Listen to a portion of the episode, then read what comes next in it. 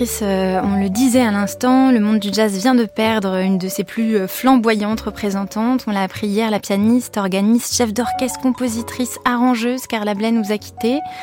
Est-ce que c'était euh, une musicienne qui vous a accompagné pendant votre vie? Ah bien sûr, notamment, non seulement elle, mais l'univers autour de Carnablet, la fameuse Jazz Composers Orchestra, euh, des gens autour d'elle comme euh, le saxophoniste Andy Shepard, euh, bien sûr Mike Mantler, le trompettiste aussi, Steve Swallow, son mari. Toute une enfin, constellation Et puis ses, ses, arrangements exceptionnels. Alors elle, quand elle jouait du piano, c'était un petit peu aussi comme comme quand Gil Evans jouait du piano. C'était pas la plus grande pianiste du monde, mais elle ajoutait cette petite touche un peu sarcastique euh, dans, ses arrangements, une grande musicienne. Il faut dire qu'il y a un grand pianiste à ses côtés qui savait merveilleusement faire parler sa musique en la personne de Paul Blais.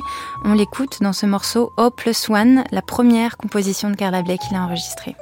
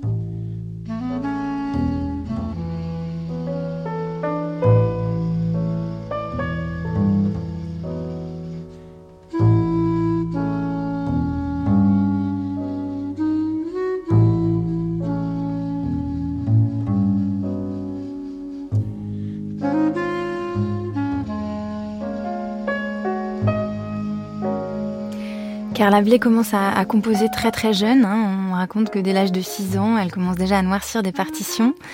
Et euh, par l'intermédiaire de Paul Blais, sa musique va se propager au milieu d'un certain nombre de, musiciens qui vont prendre connaissance et, tomber en amour avec euh, ses mélodies, ses arrangements qui laissent beaucoup d'espace aux improvisateurs. Mais surtout qu'en fait, on parle d'une période qui n'est pas récente récente. Elle est née en 1936. Euh, Paul Blais était son premier mari, donc on est là dans la fin des années 50 quand même.